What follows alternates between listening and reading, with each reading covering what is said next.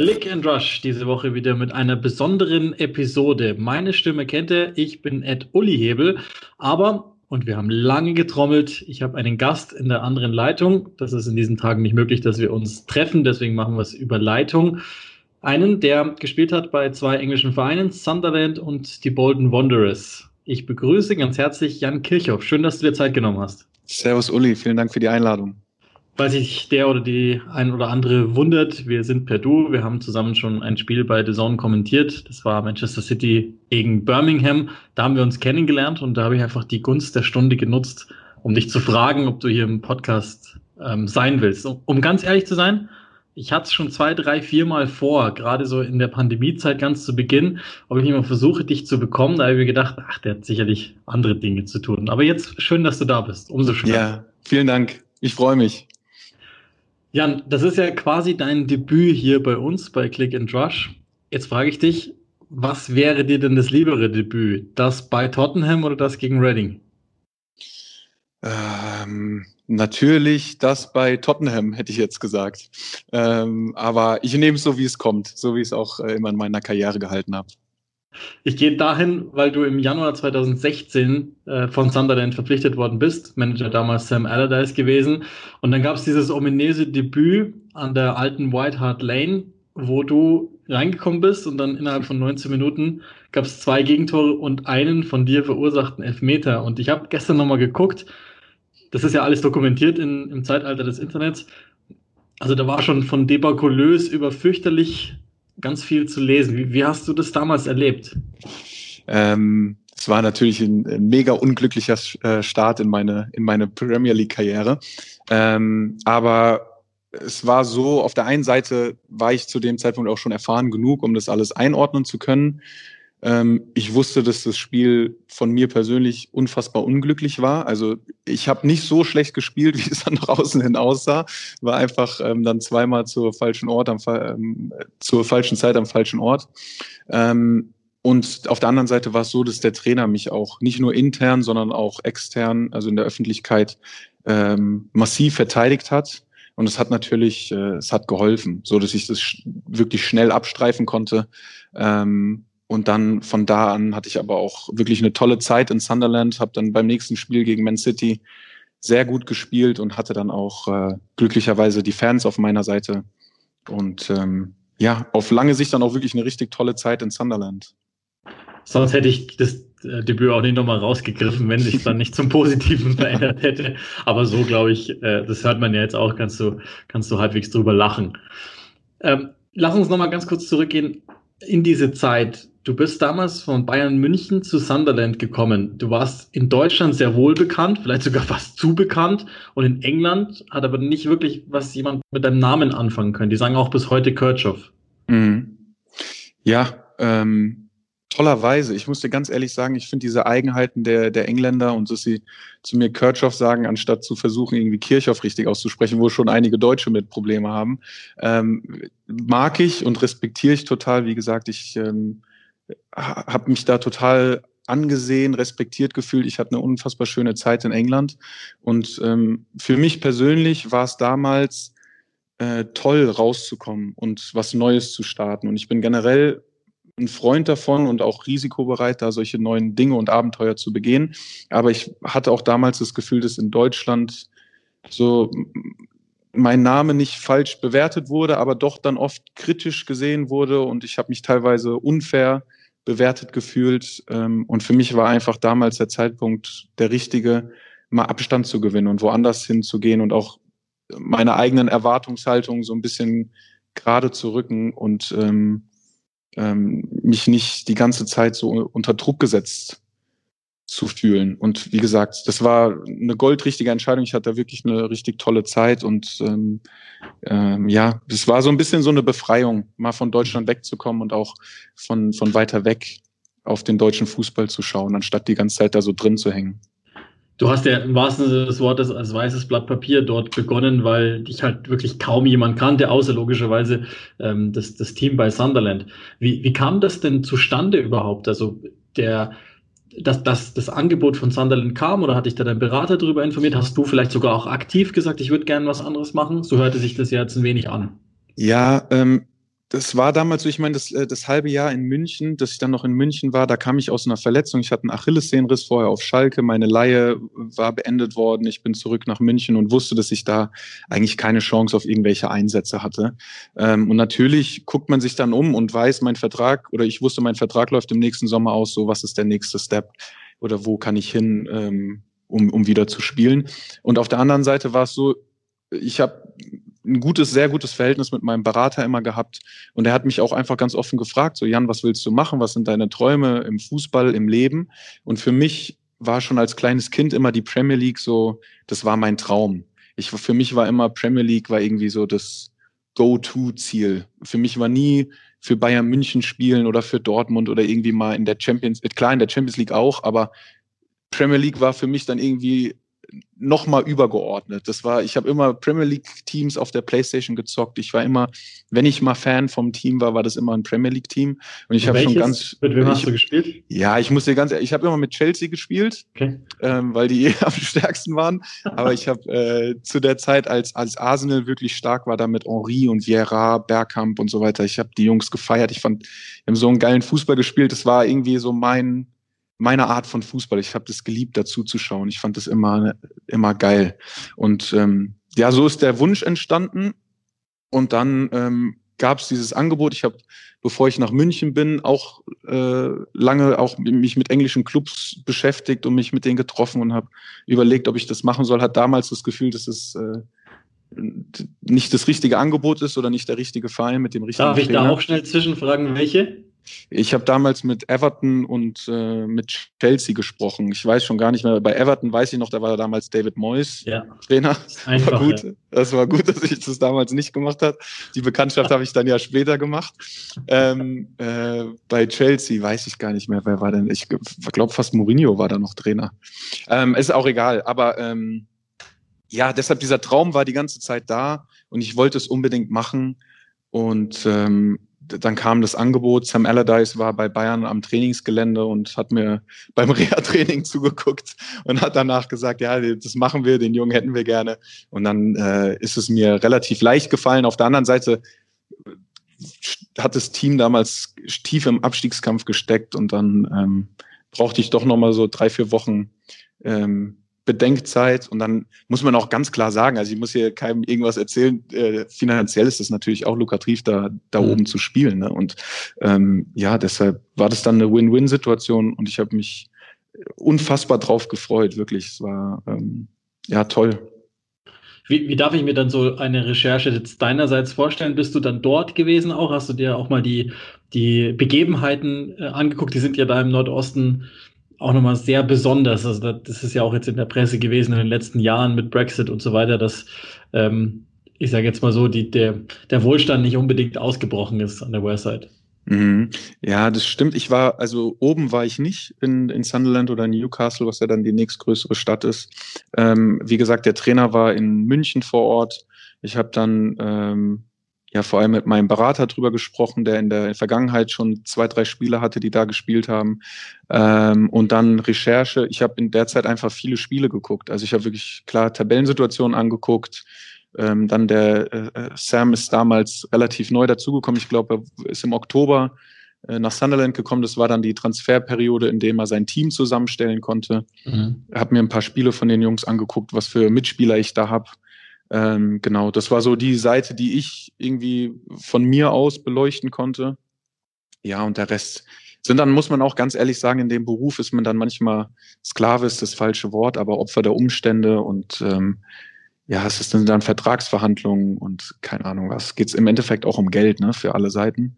So und sobald es dann, ich habe für mich persönlich die Entscheidung getroffen, ich würde es gern machen. Ich habe mich mit dem Trainer wohlgefühlt im Kennenlernen. Ähm, ich habe irgendwie Potenziale in der Mannschaft gesehen ähm, kannte ein paar Mitspieler zumindest von ihren Namen her und dann, mhm. ähm, wie gesagt, war dieser übergeordnete Traum, Premier League zu spielen, einfach äh, so, ich glaube, für mich der, der größte Driver.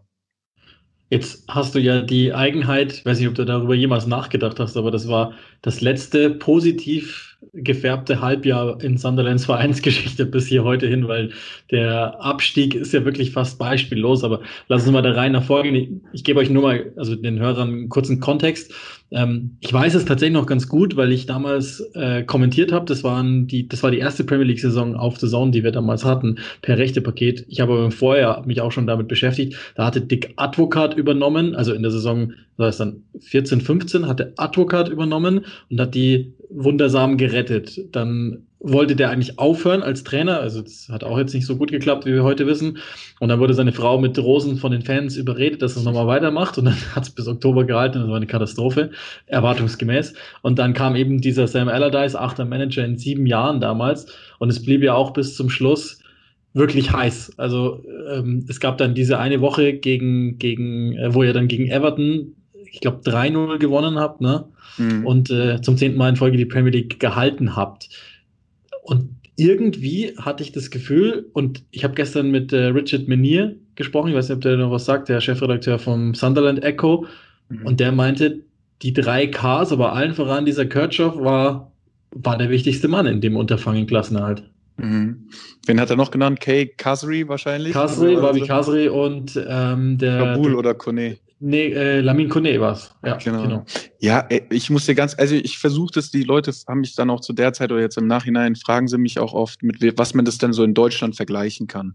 Und der Verein hat eine Power, das können wir uns in Deutschland einfach nicht vorstellen. Also alleine vom Trainingsgelände, die, die Fans, das Stadion, wie Fußball da oben gelebt wird, das ist unfassbar. Wirklich, es macht so Spaß, da Teil von zu sein. Und ähm, wir sind, waren so ein bisschen wie der HSV oder Stuttgart, die wirklich über Jahre lang daran gearbeitet haben, endlich mal abzusteigen und sich dann, dann doch irgendwie rausgeschummelt haben. Und ähm, der Verein hat es hat es dann meiner Meinung nach eigentlich geschafft, so den Turnaround zu erzielen. Also äh, Dick Advokat hat scheinbar also mit Transfers wirklich eine super Basis gelegt. Da waren sehr talentierte, gute Fußballer. Und, ähm, und Sam Allardyce hat es dann erweitert mit äh, drei, vier Transfers plus eine Spielart reingebracht und irgendwie ein Gemeinschaftsgefühl, was äh, damals funktioniert hat. Und eigentlich haben wir uns so gefühlt nach dieser Halbserie, die wir gespielt haben, so jetzt sind wir bereit, auch irgendwie dem Anspruch des Vereins und dem Potenzial gerecht zu werden und auf lange Sicht wirklich in der Liga zu bleiben. Ich glaube, unser Punkteschnitt, den wir ab Januar erzielt haben, der hätte hochgerechnet dazu gereicht, in den Top 10 zu sein. Und das war so ein bisschen dann so das mannschaftsinterne Ziel, das beizubehalten, die Jungs zusammenzuhalten ähm, und nächstes Jahr diesen Drive irgendwie weiterzuführen und ein gutes Premier League-Jahr zu spielen. Und dann ist es aber ja massiv in die Hose gegangen, muss man ehrlich sagen. Ne? Also es ist äh, auch einfach durch, äh, durch Spielerabgänge und dann Trainerabgang ist es auseinandergebröckelt. Mhm. Und dann ähm, hat wieder diese zersetzende Wirkung eingesetzt, die vorher schon da war und dann aber äh, durch ein paar Personen auch verstärkt wurde. Da ist ja dann Sam Allardyce äh, England-Manager geworden. Das hielt jetzt auch nicht so richtig lange. Aber gerade der, der ist jetzt gerade auch wieder bei, bei West Brom ähm, eingestiegen. Etwas überraschend für mich. Aber gerade bei dem interessiert es mich sehr stark, wie du den einschätzt, so als, als Typen und, und was vor allen Dingen in dessen äh, Wirkungskreise waren, weil ähm, der ja fast schon manchmal verrissen wurde jetzt in den letzten Jahren als so ein sehr antiquierter Fußballmanager, so ein richtig alter Brite, der eigentlich keine Ahnung hat und nur rumpeln lässt. Aber das mhm. klingt ja so, als als muss man den sehr positiv bewerten.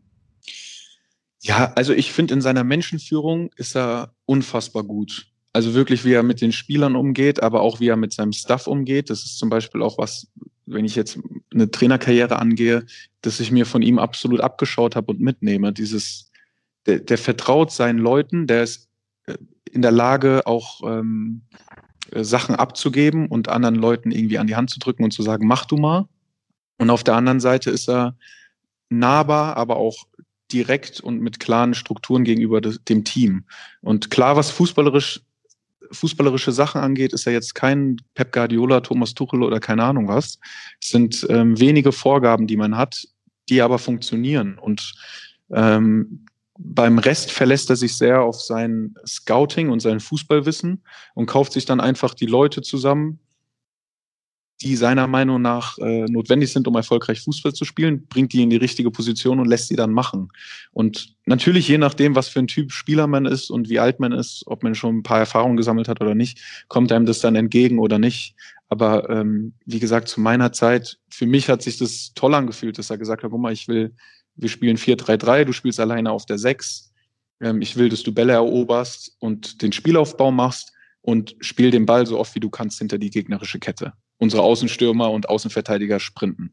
So, und es ist eine ganz einfache Vorgabe, an die du dich halten kannst. Du weißt ganz genau, der Trainer vertraut meinen Qualitäten, es schätzt meine Qualitäten auch richtig ein. Also er fordert jetzt nicht von mir irgendwas, was ich nicht kann. Ähm, und dann machst du einfach. Und äh, das war damals, ja, es hat sich gut angefühlt und es war auch erfolgreich. Und ähm, ich kann die Leute verstehen, die sagen, es sieht äh, von, ein, von außen einfach aus. Ist es auch. Wie gesagt, ich will ihn gar nicht da irgendwie in der, seiner Taktik oder so verteidigen oder sagen, er ist ein Genie. Ähm, aber er ist toll in seiner Menschenführung, in seiner Teamführung und gibt, wie gesagt, viel Raum auch, um sich selbst zu entfalten und ähm, sein Bestes zu erreichen. Also, gerade auch wenn man jetzt heute drauf blickt, also die, die ganz großen Jobs waren es ja dann jetzt nicht mehr, die er gelandet hat. Wenn das, das Vermächtnis bleibt ja sowieso Bolton bei ihm. Aber hättest du oder würdest du ihm zutrauen, dass er auch mehr als nur, also ich hasse diesen Begriff eigentlich, aber so ein Feuerwehrmann ist, der dann Mois selber auch geworden ist, speziell mhm. bei Sunderland dann in der Zeit? Ja, ich glaube schon, ich glaube schon, dass er zumindest in der Premier League, also die Liga passt auch einfach auf ihn, das muss man schon sagen, ähm, erfolgreich sein kann, auch über eine längere Periode hinweg. Also ich glaube, wenn er bei uns damals in Sunderland geblieben will, gewähr, äh, geblieben wäre, natürlich hängt es dann auch immer mit dem Funding ab, also wie viel der Owner dann mhm. äh, für Transfers bereitstellt, gerade in der Liga, aber auch in Crystal Palace, finde ich, hat er auch eine gute Arbeit gemacht, hat ein gutes Team zusammengestellt, hat die Jungs stabilisiert und äh, wäre schon in der Lage, zumindest ein Mittelfeldteam zu führen. Halt auf seine Art und Weise. Du weißt ja auch, du kennst dich in der Premier League auch sehr gut aus, dass die Fans dann doch immer mehr wollen und irgendwie sind sie dann doch immer nicht zufriedenzustellen. Und ich glaube, daran scheitert er. Also von ihm muss man jetzt keinen ähm, weiß ich nicht, Positionsspiel erwarten und irgendwelche grandios herausgespielten Tors sehen. Aber es funktioniert und das muss man respektieren. Ich meine, im, im Sport geht es im Endeffekt um die Ergebnisse und die liefert er die meiste Zeit über. Ja, und auch da, fair enough. Ich meine, wenn er bei dir, äh, wie du sagst, richtig rausgefiltert hat, was für ein Spielertyp du bist, dann ist ja auch völlig in Ordnung, wenn er bei sich selbst beginnt und sagt, die Sachen kann ich und die sind erfolgreich und, die anderen sind halt nicht so erfolgreich vielleicht. Und das muss man ihm lassen. Der hat da wirklich ein grundsätzlich solides Fundament gelegt. Und dann kam eben genau das. Das ist natürlich eine Möglichkeit, die Muster nutzen, äh, englischer Nationaltrainer zu werden. Und ähm, jetzt sind wir in der Folgesaison 16, 17 wo dann David Moyes übernommen hat. Ähm, und du hast den Besitzer ja schon mal kurz angesprochen. Zudem frage ich dich ja auch gleich noch. Alice Shorts, absoluter Wunschmann in den letzten fünf Besetzungen. Er hat ja auch viele Möglichkeiten gehabt, sich Wunschmänner auszusuchen. Und dann geht's in diese Saison 2016, 2017. Und es ging ja schon mal los, dass die, die Top-Spieler aus dem letzten Jahr mit ein, zwei Ausnahmen entweder nicht so gespielt wurden oder gar nicht weiter verpflichtet worden sind, schrägstrich verkauft wurden. Hast hm. du das schon gemerkt? Ah, shit, läuft in die falsche Richtung? Ja, ich hab's. Also Sam war, hat die, den Großteil der Vorbereitung noch mit uns gemacht und irgendwie sind dann, äh, wir hatten einige äh, Spieler auf Leihbasis, die wurden dann nicht fest verpflichtet. Ähm, obwohl die Jungs dann öffentlich irgendwie gesagt haben, ich will unbedingt zurück nach Sunderland, ich will weiterhin Teil dieses Teams sein. Ähm, es hat sich im Kader gar nichts getan. Wir hatten auf einmal viele junge Spieler aus der eigenen Academy, die nicht in der Lage waren, wirklich das Niveau zu halten und mitzugehen. Und du hast schon gemerkt, so im Training, oh, wir haben hier jetzt nur noch äh, wenig Jungs irgendwie, das dieses ganze Ding tragen können. Und dann war von heute auf morgen weg und ein neuer kam, dann hast du so ein bisschen verstanden, okay, die wollten, die wussten, was passiert, wollten keine Spieler verpflichten, wo sie wussten, dass ein neuer Manager kommt. Und dann kam David Moyes und äh, von da an äh, war das ein Selbst, war das wirklich so schlimm es ist, aber ein Selbstläufer Richtung Abstieg, so gefühlt vom zweiten Tag an. Und es war schon bitter zu sehen. Also auch bei mir persönlich hat sich da schon eine Menge Frust aufgestaut und ähm, ich glaube auch im ganzen Verein hat eine unfassbare negative Energie geherrscht. So, das war, das war schon schlimm mit anzusehen teilweise. Aber es hat natürlich, es hat auch einfach seine Gründe gehabt. Und was du gerade angesprochen hast, die Transfers des Leistungsträger nicht weiter verpflichtet wurden. Und dann hat er sich ja auch oft in der Öffentlichkeit beschwert, dass er kein Geld zur Verfügung bekommen hat, was einfach nicht stimmt, sondern hat, glaube ich, in der Sommertransferphase 40 Millionen ausgegeben, aber halt für hat absolute mhm. Nieten gezogen. Und dann, äh, dann das ging dann nicht mehr. Also wir waren wirklich wir waren einfach zu schlecht für die Premier League. Das muss man so ganz, muss man ganz klar so sagen. Jetzt, also das ist ja auch so eine, so eine Sache immer. Also David Moyes, ich habe immer gedacht zu Beginn, dass man ihm bei United in seiner Zeit und vor allen Dingen in der Beurlaubung vielleicht Unrecht getan hat. Nachdem ich dann aber die ganzen Biografien der aufhörenden Spieler gelesen habe, war mir recht schnell klar, hm, da fehlt es vielleicht auch an, an einigen äh, Dingen. Es gab so die Geschichte beispielsweise, dass Manchester United ganz gerne Pommes gegessen hat am Vorabend zum Spiel und er hat es denen einfach weggenommen. Und ich meine, da müssen wir jetzt nicht über Fitnessdinge reden, sondern das war ja einfach nur ein, ein Akt des Ich bin hier der Boss. Gab's sowas da bei euch auch oder wie würdest du das festmachen, dass die Stimmung einfach auch negativer wurde? Ich habe da auch gelesen, zum Beispiel von den Spielvorbereitungen, dass er eigentlich immer nur Sachen rausgefiltert hatte, die United schlecht macht, obwohl sie ja eigentlich so wahnsinnig viel gut machen. Ja, es ist, ich glaube, also ich will ihm da auch gar nichts Böses. Ich, ich glaube, der hat auch irgendwie seine Berechtigung. Der, der, der Mann arbeitet jetzt seit wie lange? 25 Jahren wahrscheinlich in der ja. Premier League. Also irgendwie muss er ja doch was können.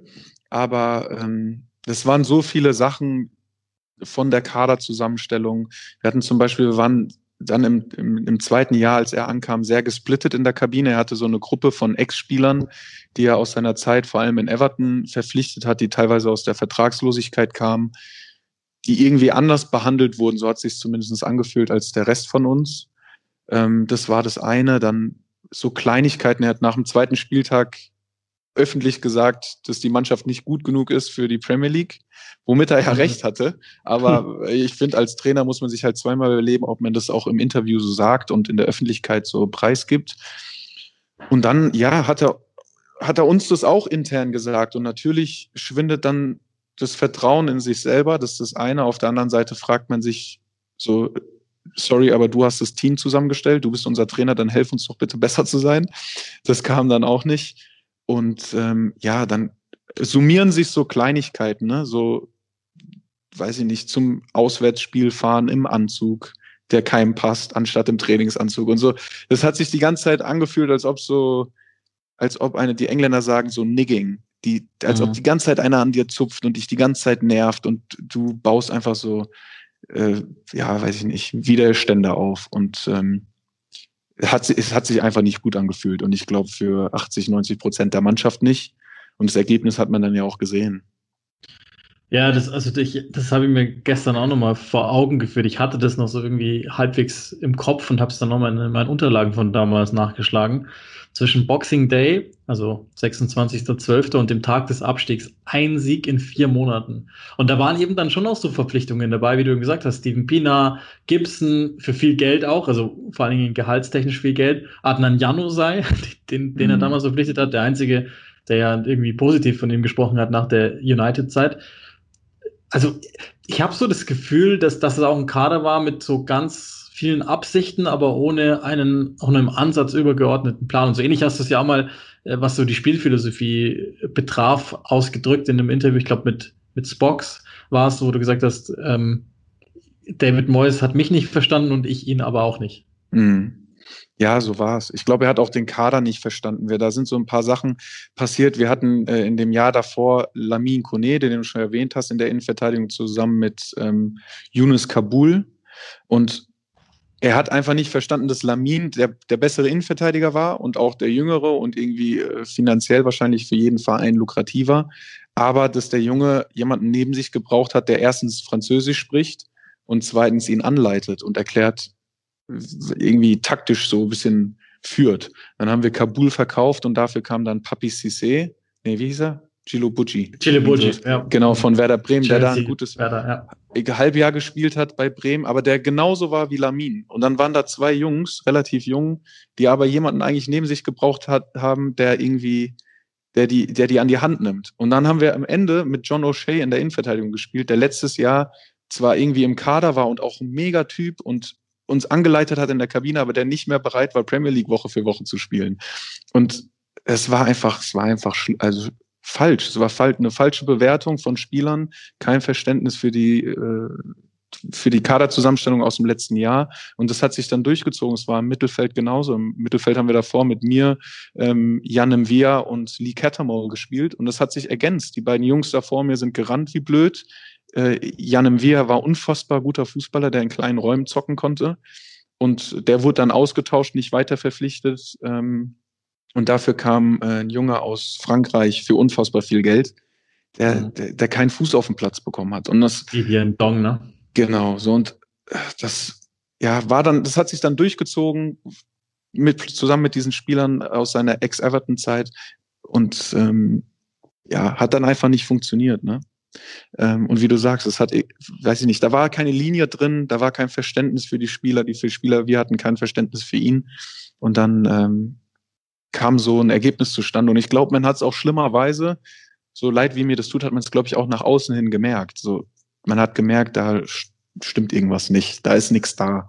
Und dann äh, kriegt man dafür auch die Quittung und steigt einfach ab. Also ich kann mich auch erinnern, dass, dass ich schon, also ey, klar, was, was weiß ich schon, aber äh, ich, ich habe es halt damals so aus der Ferne kommentiert und, und habe dann schon, ich glaube im, im September oder Oktober gesagt, oh nee, das, mhm. das wird dieses Jahr, und das war ja dann abgeschlagen, bergab gehen und ihr habt ja dann am letzten Spieltag äh, bei, bei der Meisterfeier Chelseas damals unter Antonio Conte, so lange ist das dann doch schon her irgendwie und dann doch auch wieder nicht, wenn man mal überlegt, wie lange Sunderland jetzt schon weg ist von den etwas größeren Töpfen, dann ist es eigentlich auch wieder nicht so krass.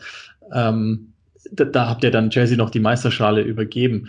Ich, ich will noch mal ganz kurz in dieser Saison bleiben. Ich dich dann auch frage zu, zu diesem äh, ominösen Besitzer. Aber wenn es was Positives gab in diesem Jahr, dann war es ja wahrscheinlich Jordan Pickford, der ja dann später zu Everton gewechselt ist und, und inzwischen jetzt seither die Nummer eins ist eigentlich.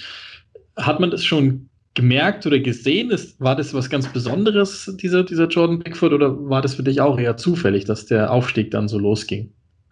Mm, äh, also es war so ein bisschen zufällig, weil sich äh, unser Stammtorhüter damals verletzt hat. Ich muss sagen, also Jordan, als ich ihn kennengelernt habe, das erste, was dir direkt ins Auge gesprungen ist, war seine fußballerische Qualität, so dass er richtig gut am Fuß ist. Ähm, als Torwart, ich muss ganz ehrlich sagen, ich habe es ihm nicht zugetraut, äh, so gut zu spielen.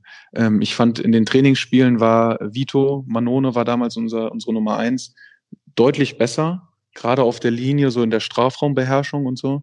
Und Jordan wurde dann reingeschmissen, weil sich Vito verletzt hat und hat es unfassbar gut gemacht. Also war wirklich, war unser bester Mann in der ganzen Saison und äh, ist seitdem ja dann auch, ich glaube, Englands Nummer eins ähm, und hat ein, hat ein Riesentalent, hat eine gute Dynamik und verbessert sich auch einfach stetig. Also so wirkt es auf jeden Fall. Ähm, ja, aber so richtig kommen sehen, und so, das ist so, with no doubt, der Typ wird irgendwie mal Weltklasse-Spieler, äh, war zu dem Zeitpunkt nicht. Ich will übrigens noch mal einhaken, weil ich jetzt vorher in der, mit der vorherigen Frage so ein bisschen lamentiert habe. Für Fans ist es immer so, ich kriege dann auch oft gesagt, ja, aber ihr verdient so viel Geld und keine Ahnung, was stell dich nicht so an. Ähm, dieses ganze Geld und so, das entschädigt nicht dafür. Ich glaube, man vergisst es dann auch. Im Endeffekt sind wir Fußballer wie jeder andere auf jedem anderen Level auch. Und ähm, wenn sich was so schlecht anfühlt und so, nee, dann kann man sich davon nicht frei machen. Und natürlich versucht man sich zusammenzureißen und sind wir alle Profis und wollen dann auch alleine für uns selber irgendwie es doch besser machen. Aber man kommt, kommt gegen dieses Gefühl nicht an und deshalb ähm, ja. war das dann so ein negativer Selbstläufer, wo wir nicht mehr rausgekommen sind. Da sind Gott sei Dank unsere Hörerinnen und Hörer ähm, clever genug, intelligent genug und auch so weit erzogen von uns. Ich, ich, dieses Argument lasse ich immer unschwer gelten, ehrlicherweise, okay. weil, ähm, also was heißt das schon? Ich meine, ihr seid ja trotzdem Menschen und ihr müsst ja trotzdem, und das, dann spielt ja ein Prozent oft, oft ein, macht einen Ausschlag nach oben oder nach unten, warum es läuft oder nicht läuft. Und da kann man sich hundertmal sagen, wie in jedem Job auch, ja, aber ich kriege ja das Geld. Das mag schon sein, aber es fühlt sich ja trotzdem nicht immer mhm. äh, so optimal an. Zwei Namen hätte ich noch gerne auch mit, mit dir ähm, kurz besprochen. Einer, der ja quasi dein Konkurrent war und, und dann ja später ähm, fast verrissen wurde, gerade ob seiner Sunderland-Zeit, ist Jack Rodwell, von dem ich eigentlich schon dachte, er hat's, aber irgendwie bis mhm. heute nicht. Wie ist ja. da dein Eindruck zu dem? Ähm, ich habe mich mit, also Jack ist ein Freund oder war ein Freund, mit dem habe ich echt äh, auch viel Zeit zusammen verbracht. Ist ein super lieber Kerl und ich finde auch ein talentierter Fußballer. Ähm, aber ja, er hat irgendwie so seine Anlagen hat er nie richtig auf den Platz bringen können. Ähm, woran das gelegen hat, weiß ich nicht. So, für, ich habe ihm oft gesagt, dass, dass ich das Gefühl habe, dass er nicht selbstbewusst genug ist, so dass er ähm, nicht genug an seine eigenen Stärken glaubt und genug daran glaubt, dass er wirklich so gut ist, wie ihn andere Leute sehen oder wie er dann vielleicht auch wirklich war. Und ist dann so meiner Meinung nach ein bisschen an sich selbst gescheitert. Ähm, aber so von seinen, von seinen Qualitäten ist es ein richtig guter Box-to-Box-Spieler, also ein richtig guter Achter, der aber auch, auch wiederum das richtige Setup in der Mannschaft braucht. Also es ist jetzt keiner, den, den du irgendwo auf den Platz stellen kannst und der macht dann und es funktioniert, sondern er braucht die richtige Teamzusammensetzung, die richtige Spieler um, die richtigen Spieler um sich und auch vielleicht die richtigen taktischen Vorgaben, um, mhm. um zu funktionieren. Aber dann ist es ein richtig, er ist ein richtig guter Mittelfeldspieler, der zweikampfstark ist, hat einen guten Torabschluss und kann laufen wie sonst irgendwas, hat eine gewisse Power und passt total so nach England. Ne? So, solche Leute hat man ja im Kopf, wenn man an die Premier League denkt, irgendwelche Powerhäuser, die äh, im Mittelfeld hoch und runter rennen. Da waren es natürlich auch brutal viele Verletzungen, die dann irgendwie so mit reingespielt haben, sodass er überhaupt ja erst in Sunderland gelandet ist. Das war ja bei weitem nicht, nicht klar, dass er sich nicht durchsetzen würde bei seinen vorherigen Stationen. Aber äh, allein daher nochmal interessant. Und, und natürlich, der, der zweite Name ist äh, Adnan Janusai, von dem man, glaube ich, vor allen Dingen auf persönlicher Ebene irgendwie sprechen muss, weil das der kicken kann, ist uns, glaube ich, immer noch allen klar. Ja, äh, große Liebe zu Adnan Janusai und äh, äh, mein bester Freund. Nee, ich muss dir ganz ehrlich sagen, wir sprechen ja hier offen und nur unter uns und niemand hört zu. Aber ähm, ich bin mit, ich komme mit so Jungs ganz schwer klar. Also der hat, ist ein unfassbar begnadeter Fußballer, ähm, krass im Eins gegen Eins, super Schuss. Der hat, der Junge hat alles, aber der nimmt sich halt raus, nichts machen zu müssen. So weder im Spiel noch im Training. Und das ist, äh, ist für mich und ich, für die meisten Mitspieler ist es einfach unfassbar schwer zu ertragen. Ähm, ja, und man sieht ja auch, er hält sich irgendwie auf dem Level mehr oder weniger und kommt irgendwie ähm, dadurch, aber so richtig sein Potenzial richtig abzuschöpfen, das er eigentlich hat, äh, da kommt er nicht hin. Und das liegt einfach an seiner Arbeitsanstellung und an seiner Mentalität. Ja, die sich, glaube ich, in weiten Teilen auch jetzt nicht so richtig verändert hat, wenn man so Roberto Martinez, belgischer Nationaltrainer, so mal zuhört. Da wäre schon noch mehr drin, prinzipiell. Und ähm, deckt sich ja auch so ganz gut, glaube ich, mit dem, was man so gelesen hat äh, über mhm. all die Jahre hinweg. Wenn, wenn ich dich jetzt so nach deiner Sunderland-Zeit frage, äh, gibt's, wer, wer, war so der talentierteste, mit dem du zu tun hattest? War das so sogar Jano sei? Ah, ich würde sagen, von seinem fußballerischen Talent, ja, glaube ich schon. Ähm, ich es kommt immer auf die Position an. Ne? Also ich finde auch immer ein Rechtsaußen mit seiner, von seiner fußballerischen Qualität, da kann man nicht mit den Ansprüchen eines Innenverteidigers vergleichen. Aber ich fand zum Beispiel, ich bin ein großer Fan von Patrick van Arnholter, dem Linksverteidiger mhm. von Crystal Palace mittlerweile, der, der ein super Spieler ist. Und ich habe ähm, ich habe Jan Mvia einfach gefeiert. Ich fand den so gut. Ey. Ich habe immer gedacht, der Junge muss auf nochmal einem anderen Niveau eigentlich spielen. Und das war auch so für mich, das, da habe ich das größte Unverständnis für, dass dieser Junge nicht bei uns behalten wurde damals in Sunderland, obwohl er unbedingt wollte. Ähm, ja, und dann dazu kam dann noch äh, Jermaine Defoe, vorne unser, unser Mittelstürmer, bei dem man auch einfach gesehen hat, er war dann schon im fortgeschrittenen Alter, aber man hat einfach gesehen, dass er es drauf hat und dass er richtig gut ist. So die drei würde ich, würde ich herausheben. Der dann sogar noch mal, glaube bei Sunderland sogar Nationalspieler geworden ist, ne? Mit mit, ähm, mit damals dieser berührenden Geschichte mit dem kleinen Jungen, der, der verstorben ist. Ähm, ich glaube, dass es bei Sunderland sogar war, dass er nochmal zurück ist in die Nationalmannschaft. Miss, kann aber sein, dass ich jetzt da lüge und, und das erst später wieder der Fall war. Ähm, ich will noch ganz kurz mit dir auch über, über, dein, über deine äh, dann Bilanz nochmal von, von Sunderland sprechen. Ich habe einen Fan gefragt von, von Sunderland, was er so, was er so denkt, wenn er an dich zurückdenkt. Dann hat er gesagt, oft ausgewechselt, aber die meiste Zeit haben 70 Minuten gereicht. Und mhm. das Zitat ist a class act. Mhm. Ja, ich sag dir gar nicht, das war, ich habe da so eine ähm, Zuneigung erfahren und ich habe die Fans so sehr gemocht und habe irgendwie da auch zum ersten Mal so in meiner Karriere mich irgendwie befreit gefühlt und konnte äh, wirklich ich sein. Und das haben, glaube ich, auch die Leute um mich herum gemerkt. Und ähm, ja, deshalb habe ich da unfassbar positive Erinnerungen. Ich habe die Fans auch einfach näher an mich herangelassen, weil ich das Gefühl habe, ich werde hier ähm, einfach gemocht und kann hier ich selbst sein. Und ähm, klar, mit dem mit den Auswechslungen und so, das war auch so was, Sam hat einfach gesehen, so, dass ich zu der Zeit, ich kam aus einer langen Verletzung, nicht in der Lage war, 80, 90 Minuten oder zumindest nicht jedes Wochenende oder sogar zweimal die Woche 80, 90 Minuten mein Level zu halten. Und hat dann gesagt, geh ins Spiel, führ die Mannschaft an, lass uns in Führung gehen und dann hole ich dich raus. So, und das war perfekt. Und dann habe ich in der Zeit auch, ich glaube, in dem halben Jahr äh, 16, 17 Spiele machen können. Ähm, weißt du, und das ist dieses, was ich so sehr an ihm äh, wertgeschätzt habe und auch im Nachhinein wertschätze, dass er mir das gegeben hat, äh, was ich gebraucht habe und mich richtig eingesetzt hat. Und ähm, zu dem Zeitpunkt war es genau der richtige Weg, um dann für mich auch persönlich irgendwie mein Leistungsmaximum erreichen zu können. Natürlich weiß ich im Nachhinein auch, dass man nicht äh, Premier League-Spieler sein kann, wenn man nur 70 Minuten da äh, mitspielen kann. Aber es war zu der Zeit einfach so und ich habe da bestimmt dann auch ähm, vor allem dann ja, während der Zeit und auch in der Sommerpause, als ein neuer Trainer kam, vielleicht nicht hart genug gearbeitet, sondern gedacht, es geht so weiter. Ist das, also ich mag auch nicht so gerne die Superlative, aber war das so nach, nach oder bisher noch nicht durch, aber äh, die, die schönste Zeit deines Fußballerlebens? Dieses ja. halbe Jahr Allardyce? Ja, kann man so, also 100 Prozent so sagen. Es war äh, die schönste Zeit, nicht die erfolgreichste und ich war da auch nicht der beste Spieler in meiner Karriere ähm, also von meiner Leistungsfähigkeit her. Aber es war die schönste Zeit, weil, es, weil ich einfach befreit war. So, weil ich wirklich dieses, diesen Traum, Fußballprofi zu sein, so richtig genießen konnte. Und das war vorher einfach nicht so, sondern vorher haben mich immer die eigenen Erwartungshaltungen und die Erwartungshaltung auch von der Öffentlichkeit ähm, oft belastet. So und in, in Sunderland und in dieser Zeit mit Sam war es einfach so, dass ich es wirklich so genießen konnte, wie ich, wie ich immer von geträumt habe. Weißt du, jedes Kind, wenn man aufwächst als Jugendlicher, träumt ja jeder davon, der Fußballprofi werden will, wie das dann ist, so Profi zu sein und jeden Morgen zum Training zu gehen und Spaß daran zu haben und erfolgreich zu sein, anerkannt zu werden und so. Es sind so viele Vorstellungen, die sich da aufbauen und die man sich ersehnt, die zu der Zeit ab, so total eingetreten sind. Und deshalb war das 100 Prozent äh, für mich persönlich die schönste Zeit, ja.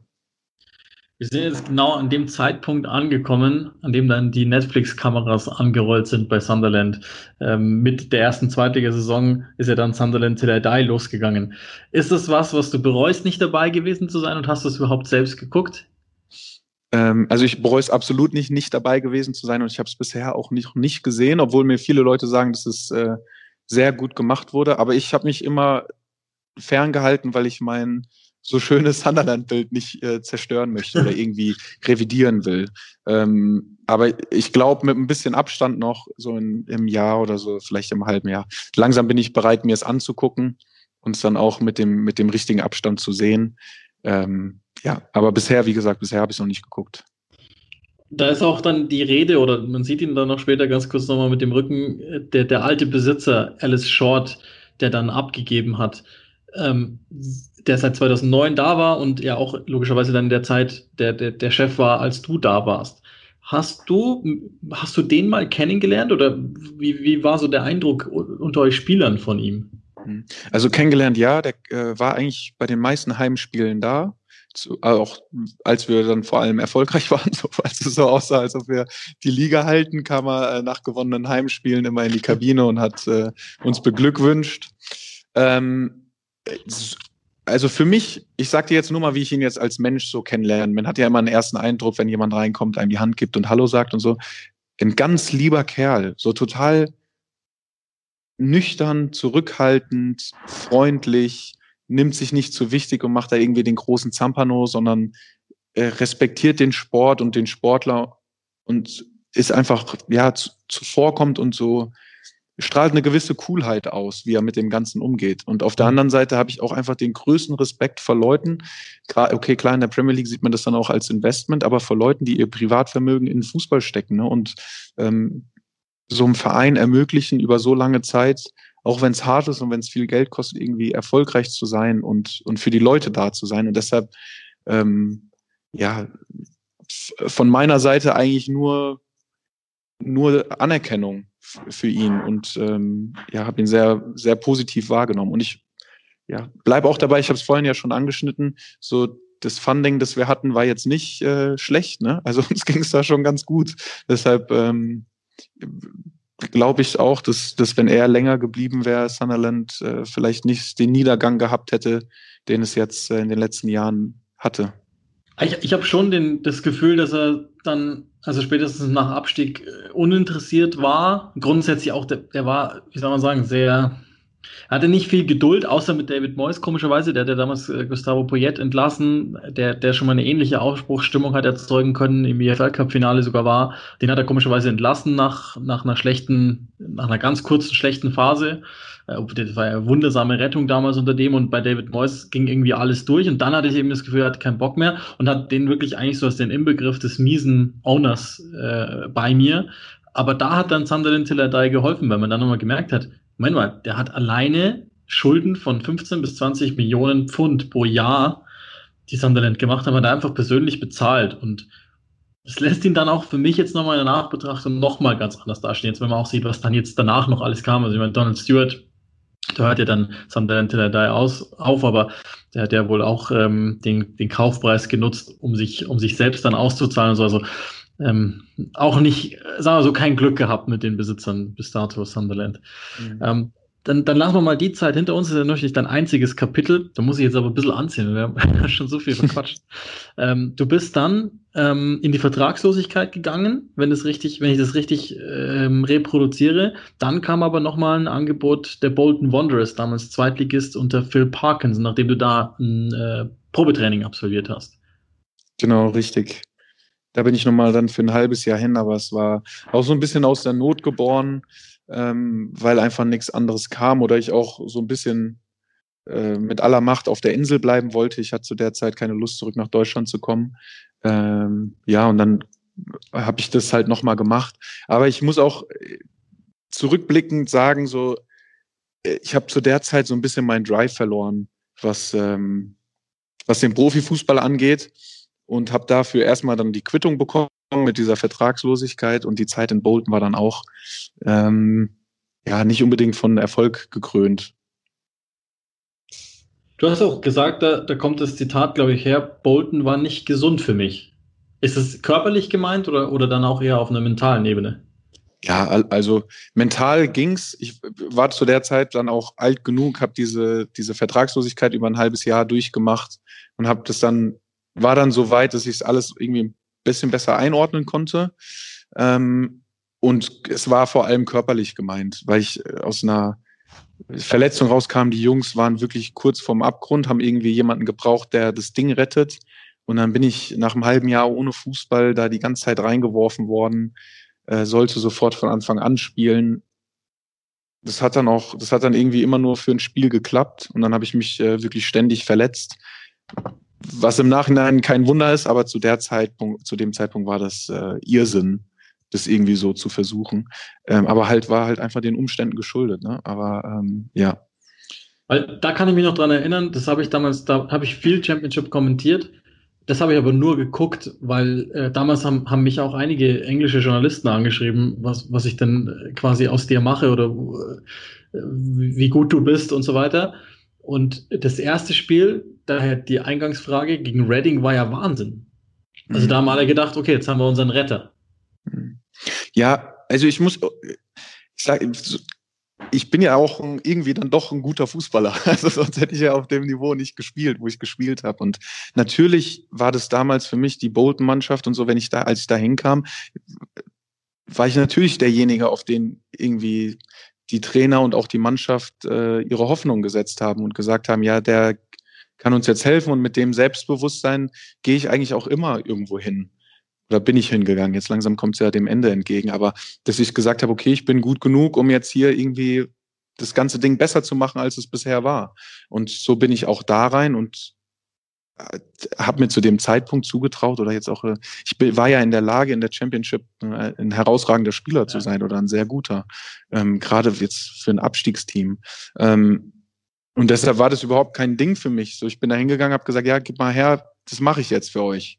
So, und es war aber, es ging einfach zu schnell. Ich, aus einer aus einem halben Jahr Vertragslosigkeit mit zwei Wochen Training äh, gegen Reading von Anfang an zu spielen. So, man darf es dann auch nicht unterschätzen und zu arrogant sein. Und dann vor allem mit meiner körperlichen Konstitution. So, ich habe einfach viele Probleme mit muskulären Sachen gehabt und Vorverletzungen und so weiter. Und es war dann zu viel, so das ganze Ding zu schultern und ähm, Woche für Woche irgendwie alleine tragen zu müssen. Ähm, ja, aber nichtsdestotrotz, so, es war, war halt dann, hat nicht funktioniert und trotzdem gehört es zu meiner Karriere dazu und ähm, diese, diese körperlichen Probleme stehen ja irgendwie dann doch so ein bisschen die Überschrift über allem. Und ja, da, das ist damals daran gescheitert. Und trotzdem war Bolton darüber hinaus auch jetzt kein gesunder Verein, in dem man irgendwie mhm. nochmal hätte wachsen können. Ja, klar, ich glaube auch, das könnte auch eine Zwischenüberschrift sein über deine Karriere. Danach ging es dann immer richtig bergab mit den Teams. Mhm. Wenn du, wenn du weggegangen bist, dann sind die richtig eingebrochen, weil bei Bolton, das wissen wir inzwischen auch, spielen in der League und hatten auch extreme oder haben extreme äh, finanzielle Probleme. Wenn ich mir den Kader von damals aber anschaue, dann, dann sind da auch ganz schön viele gute Spieler auch mit drin gewesen. Also Zach Clough ist gerade wieder gewechselt. Adam Armstrong ist sicherlich nochmal auffällig. Anthony Robinson, der jetzt bei Fulham spielt, äh, zum Beispiel, um nur, nur, mal einige zu nennen. Ist, ist dir da auch schon jemand ganz besonders damals aufgefallen, wo, wo du gesagt hast, ja, klar, ja, wir hatten ein paar Jungs, äh, paar Leihjungs von Premier League Clubs, die was drauf hatten. Für mich war da der auffälligste Spieler, okay, Robinson, der Junge war, war gut, ist ein Außenverteidiger, ne? Ja, genau, linker. Ja, ja der war, der war echt äh, ganz ordentlich. Und wir hatten einen Innenverteidiger, Burke hieß der. Ja, ähm, der, ich weiß, ich habe den letzten Mal habe ich irgendwo gesehen, der spielt in der in der League One oder Championship mittlerweile, ne? League One. Bei Hull League One, ja. Ja, den fand ich eigentlich, das ist, war für mich so der beste Spieler da, den wir da hatten. Ähm, aber hat es irgendwie nie dann, hat bei uns auch gespielt und ein paar gute Spiele gemacht, aber danach scheinbar nicht auf die Platte bekommen. Wobei ich auch sagen muss, ich habe jetzt die einzelnen Karrieren der Jungs nicht weiter verfolgt. Wie gesagt, ich hatte da, war nicht oft da, dadurch, dass ich dann oft verletzt war und das Trainingsgelände nicht existent war. Ähm, also habe einfach zu Bolton auch nicht die größte Bindung, muss ich ehrlich sagen.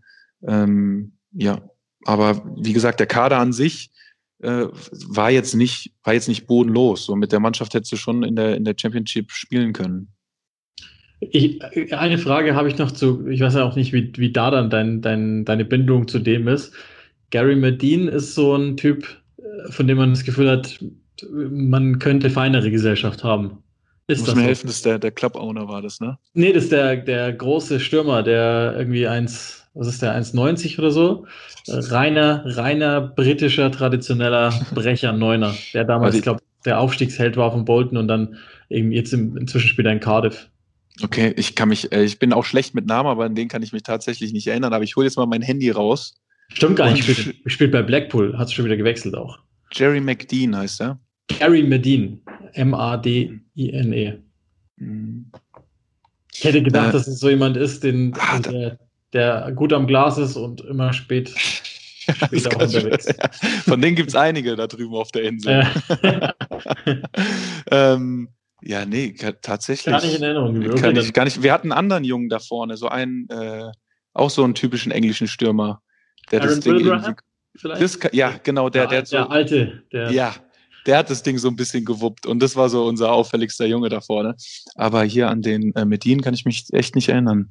Ähm, den, den, wollte Parkinson dann auch loswerden, weil er, ähm, ich weiß gar nicht mehr, was da war, der, der war dann nochmal wieder im Nachtclub und da gab es mal eine Geschichte, dass er mit seiner Tante zusammen, also kein Witz, mit seiner Tante zusammen irgendwie zwei Typen verprügelt hat und dann auch kurz mal irgendwie dafür verurteilt wurde und dann wollte der weg, hatte viel Geld bekommen und war, hat dann wieder eine Schlägerei gehabt oder so. Der ist so ganz kriege ich nicht mehr zusammen. Aber mhm. er war, glaube ich, sogar mal im, im Gefängnis für diese Schlägerei mit seiner. Nee, das, glaube, das wechselt. Das mit der Tante, glaube ich, war sogar während der Bolton-Zeit. Und ähm, das davor war, glaube ich, eine andere Schlägerei. Also du merkst schon, ist jetzt auch keiner, den ich jetzt gedacht hätte, dass er dein bester Freund ist oder so. Ja. äh, ja, hat mich nur interessiert, ob man. Ob das ist, die nächste, das ist die nächste Überschrift für meine Premier League-Karriere oder England-Karriere, dass ich mit vielen Knackis zusammengespielt habe, ja. nach äh, Adam Johnson in Sunderland. Boah, ja, stimmt. Magst du zu dem zwei, zwei drei Sätze also, verlieren? Hab, habt ihr das damals. Äh, also für die, die es jetzt nicht wissen, äh, ein, ein zu Recht verurteilter, weil er ähm, mehrfach nach kleinen Mädchen Ausschau gehalten und dann ein Verhältnis mit einer, ich glaube damals 13- oder 14-Jährigen angefangen hat, ne? Ja, absolut. Also ganz schlimme Geschichte und echt äh, ja, e-, ekelhaft, ums, äh, ums so zu sagen. Aber ähm, ja, der war, als ich ankam, noch in der Kabine und war auch ein äh, guter Fußballer, hat uns dann sogar mit einem Freistoßtor auswärts in Liverpool zum 2-2 unentschieden geschossen so und ist eine Woche später abgeholt worden und in Knast.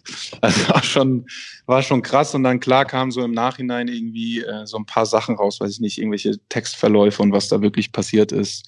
Ähm, ja, also schlimm.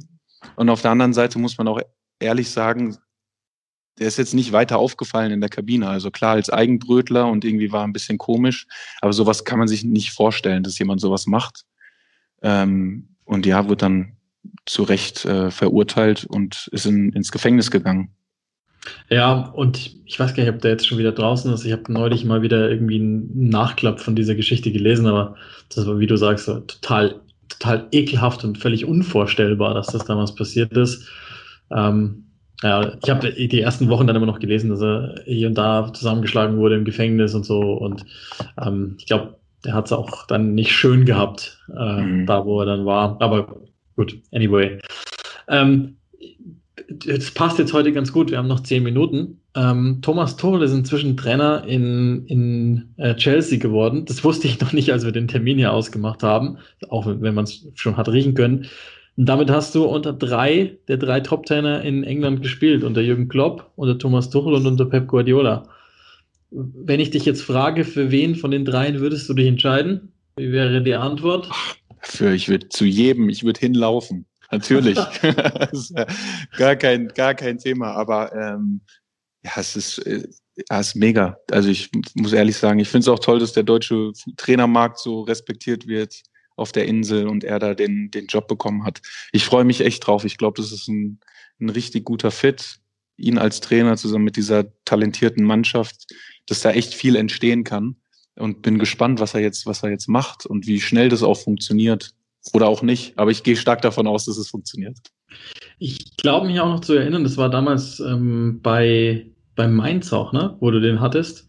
Genau. Ähm, dass, dass, dass ihr auch nicht immer euch so ganz grün wart. Dass, dass es da durchaus so, also wohlgemerkt sachliche Twiste gab, aber die gab es schon auch. Ja, es ist ja auch kein Geheimnis des Thomas zu der Zeit. Ich glaube auch, ich bin mir sicher, dass der Thomas ist ein unfassbar intelligenter, ganz toller Mensch, wirklich.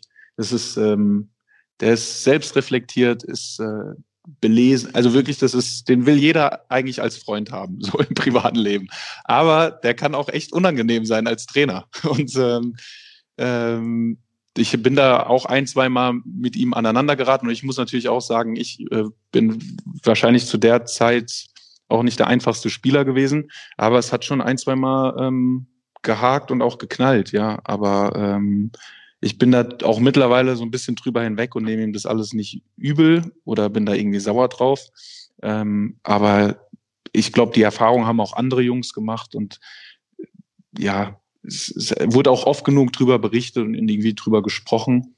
Wie gesagt, ich gehe davon aus, dass er sich da auch äh, ein Stück weit verändert hat. Zumindest sieht es nach außen hin so aus. Ich hoffe, dass ich mich auch verändert habe, was ja auch ganz normal ist so im Laufe der Zeit. Ähm, und über allem steht aber einfach, dass er ein unfassbar guter Trainer ist und zu 99,9 Prozent der Zeit ein, ein sehr freundlicher, korrekter Mensch, der ähm, den man nur, den man sich nur als Trainer wünschen kann und auch, glaube ich, im Privaten als Freund. Bist du aber jetzt, also es hört sich jetzt nicht so an, als wärst du in Kontakt. Also du hast ihm jetzt nicht geschrieben, Glückwunsch zu Chelsea oder so.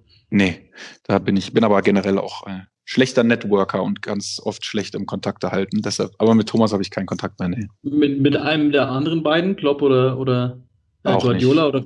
Nein, nein. Aber du verfolgst, also das weiß ich ja zumindest, weil, weil, weil du, weil wir ja zusammen Manchester City auch äh, kommentiert haben und logischerweise haben wir da auch schon mal zwei Takte geredet über das eine oder andere. Äh, Guardiola ist schon aber jemand, den du, äh, sagen wir mal, jetzt vom Sportlichen her sehr schätzt. Ja, also. also die anderen beiden auch, klar, aber also nochmal so jetzt äh, spielphilosophisch übergeordnet derjenige, den du, habe ich das richtig verstanden, noch mehr verfolgst. Ja, es ist, ähm, also ich bin, ich muss ehrlich sagen, so langsam fühle ich mich wie ein Fan, so Guardiola-Fan. Das ist richtig, das ist äh, krass. Ich finde es einfach beeindruckend. Ich finde, der Typ ist, äh, was ich schätze, ich finde, von allen drei kann man sich echt unfassbar viele Dinge abgucken. Die haben alle ihre Eigenarten und äh, Vor- und Nachteile. Aber Guardiola ist einfach dieses, dieses sture, ich drück meinen Weg durch und mein Weg ist der beste und so spielt man Fußball und wir machen das jetzt so und damit sind wir die Besten. Finde ich einfach so, das ist so eine Herangehensweise, ich finde das einfach geil, ich finde das richtig cool und er behält damit ja auch recht. Klar ist er bei den besten Mannschaften und bei den besten Teams und hat die besten Spieler, aber ich bin mir auch ganz sicher, dass wenn er zu Mainz 05 geht, Mainz 05 direkt fünf Tabellenplätze, acht Tabellenplätze besser ist als vorher, weil er einfach den Fußball so versteht und analysiert und einen Weg gefunden hat, wie man Spieler besser macht und das Spiel für die Spieler einfacher. Und das ist toll zu sehen. Und das andere ist, was dann so für mich das Besondere ist, er findet einfach neue Lösungen. Also er ist, er ist derjenige, der eine Ära geprägt hat mit Barcelona. Und jeder wollte auf einmal Tiki-Taka und so spielen wie Barcelona. Und er ist derjenige, der angefangen hat, äh, asymmetrisch den Rechtsverteidiger ins Mittelfeld zu ziehen, der verschiedene Systeme gespielt hat, der auf einmal in der Bundesliga 3-4-3 mit Raute im Mittelfeld spielt und so. Es sind so, wenn man so, wenn man so ein Fußballfreak ist und irgendwie Spiele guckt, um, um das Spiel zu lieben und die Inhalte da zu sehen und zu analysieren, dann ist er, das ist einfach, das, äh, weiß ich nicht, das ist eine, das ist eine Kunst, so, weißt du, das ist, mhm ballert drauf und es ist eine unfassbare Intensität und es ist ein unfassbarer Menschenfänger und Menschenführer und Manager einfach. Aber Guardiola, das ist Poesie, das ist Wahnsinn. Und deshalb, ich feiere das halt hart. Ähm, wobei die anderen ja auch einen anderen Weg haben und auch ähm, irgendwie toll sind, aber halt auf eine andere Art und Weise. Aber mir entspricht dieser Guardiola-Fußball oder diese Art, wie er da rangeht, finde ich am beeindruckendsten. Hast du das auch bei Bayern damals direkt gespürt? Ich glaube ja nicht, dass. War der schon beteiligt an deiner Verpflichtung? Ich glaube, das hat noch Heinkes gemacht damals, ne? Ja, ich habe äh, die, das war so, dass ähm, ich war, ich ganz ehrlich, ich verkenne mich da mit den Hintergründen nicht aus. Ich habe damals mit äh, mit Sammer, Rummenigge und Heinkes gesprochen. Die haben ja aber gesagt, dass im Sommer ein neuer Trainer hier ist. Und Heinkes hat mir so gesagt, mach das bitte, du musst es unbedingt machen, auch wenn ich nicht hier bin. Aber äh, wir sehen hier äh, eine große Chance für dich und ich bin mir sicher, dir wird's gefallen und so. Und ähm, haben mir durch die Blume oder haben mir offen gesagt, haben mir nicht gesagt, wer, wahrscheinlich, damit ich es nicht rumposaune, aber dass ein neuer kommt. Ich weiß nicht, inwieweit er da involviert war, ob er einfach nur gesagt hat, den und den, äh, die Position suche ich, den Spielertypen oder ob er aktiv gescoutet hat.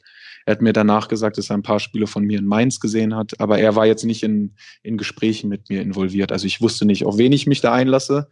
Ich wusste nur, dass die Leute, die damals äh, die handelnden Personen waren, mir dazu geraten haben und mich haben wollten und ich mich in den Gesprächen wohlgefühlt habe und bin deshalb dahin. Natürlich sagt man dem FC Bayern am besten auch nicht ab. Ne? Das ist natürlich mhm. auch ähm, mhm. nochmal was, was damit spielt. Ich erinnere mich nur an dieses Bild damals, ähm, und das ist ja, wird ja heute noch des Öfteren rausgeholt, wo du neben ihm stehst, diesem, glaub, weiß-grünen Trikot von Bayern. Ähm, und, und dann ging's los irgendwie mit, mit der ganz neuen Welt Bayern München. Damals ja nochmal wirklich ein krasser Aufstieg gewesen mit, mit Guardiola, auch was so die, ähm, wie soll man sagen, was so den, den Status des FC Bayern betrifft. Mhm. Ganz zum Ende will ich dich, ich bin, wir sind da auch, habe ich beim letzten Podcast auch schon gesagt, nicht kreativer als die anderen, äh, so ein paar, paar, paar schnell Dinge abhaken mit dir. Ähm, generell jetzt mal die ganze Karriere zusammen betrachtet äh, bis hierhin, wer war so der talentierteste und beste Kicker, mit dem du zusammengespielt hast? Mm, ich würde sagen so, äh, ich glaube Franck Ribéry. Okay. Kannst du dich an jemanden erinnern, der, der der Beste oder Talentierteste war, der es dann am Ende nicht geschafft hat? Ähm, oder schon mal vielleicht vielleicht jetzt auch nicht, also mein nicht schaffen ist ja eine Definitionsfrage, aber wo du sagst, na, das war schon, also da habe ich mir mehr erwartet. Ja, also einmal, ähm, da habe ich auch mal bei Spox in meiner Kolumne was drüber geschrieben, Jan Schimak bei Mainz war so ein bisschen, das hat mich gewundert, dass das äh, nicht so zusammenbekommen hat. Ähm, wobei er ja auch eine gute Bundesliga-Karriere hatte. Und bei Bayern damals äh, Gianluca hieß er, Gianluca Gaudino mhm. den ich im Training und in den Spielen unfassbar gut fand und der es dann nach Bayern irgendwie nie geschafft hat, erstmal den richtigen Verein zu finden und dann auch regelmäßig zu spielen. Von dem habe ich, äh, dem habe ich eigentlich eine gute Bundesliga-Karriere zugetraut. Wenn ich dich frage, was ist die Überschrift über deine Karriere oder in deiner Karriere, die, die dich am meisten genervt hat? Über mich persönlich? Oder? Ja. Oder vielleicht kann auch sein zur Mannschaft, also oder Mhm. generell. Ich muss- da, da, ich- da liest man ja wahrscheinlich so einiges. Ja, ich äh, muss dir ehrlich sagen, ich habe immer, weil es mich so dann doch auch berührt hat, immer versucht hat, davon wegzubleiben. Ähm, manche sagen ja, ich lese nichts, weil, keine Ahnung, weil es mich nicht interessiert. Nee, ich habe es nicht gelesen, weil es äh, äh, ich es dann doch zu persönlich genommen hat und mich dann doch Mhm. interessiert hat. Aber klar, solche Sachen weiß ich nicht. Also wenn es irgendwo eine Note 6 gab, das hat schon gereicht, um, damit ich richtig pissig war und äh, sich das nicht gut angefühlt hat. Aber ich kann mich jetzt an keine Überschrift erinnern oder sonst irgendwas, irgendwie ein Zerriss, äh, wo ich gesagt habe, ähm, ich höre jetzt auf mit Fußball, weil es alles Arschlöcher sind. Okay, das sind, das sind nur, nur ein paar Arschlöcher, kann ich dir sagen. Die meisten sind auszuhalten. Ja. Wer, wer ist so der, der, der lustigste Vogel, mit dem du zu tun hattest in deiner Fußballerkarriere? Alter, Ganz einfach, der war auch nur ganz kurz in Sunderland da, weil er dann irgendwie keine Spielgenehmigung bekommen hat. Ähm, Eboué, Emmanuel Eboué, der Rechtsverteidiger von Arsenal. Mhm. Hieß der so? Ja, doch, ja, ich ja, glaub, der ja, hieß klar, so, ja. klar. Ja, Ey, das hätte ich schon der gar nicht mal bestimmt gehabt, dass der bei Sunderland war. Ja, krass. der war, ja, der war im Probetraining, den wollten sie dann auch verpflichten und dann hat irgendwas, irgendwas war krumm. Und dann ist er wahrscheinlich auch im Knast, wie die anderen auch. In dem verziehe ich mich jetzt auch. Wir sind schon, wir sind schon am Ende, Jan. Ähm, vielen Dank für deine Zeit. Also mir Ja. hat es unheimlich viel Spaß gemacht, nochmal so durch England zu fliegen. In eine Zeit, äh, von der ich nicht mehr so wahnsinnig viel auf dem Schirm hatte, mich auch nochmal einlesen musste und teilweise dann nochmal so Dinge jetzt äh, nicht ganz so verklärt mehr sehe. Das ist das. Gute dran. Ja, schön. Mir hat's auch mega Spaß gemacht, mit dir zu quatschen. Vielen Dank. Und ja, bis bald.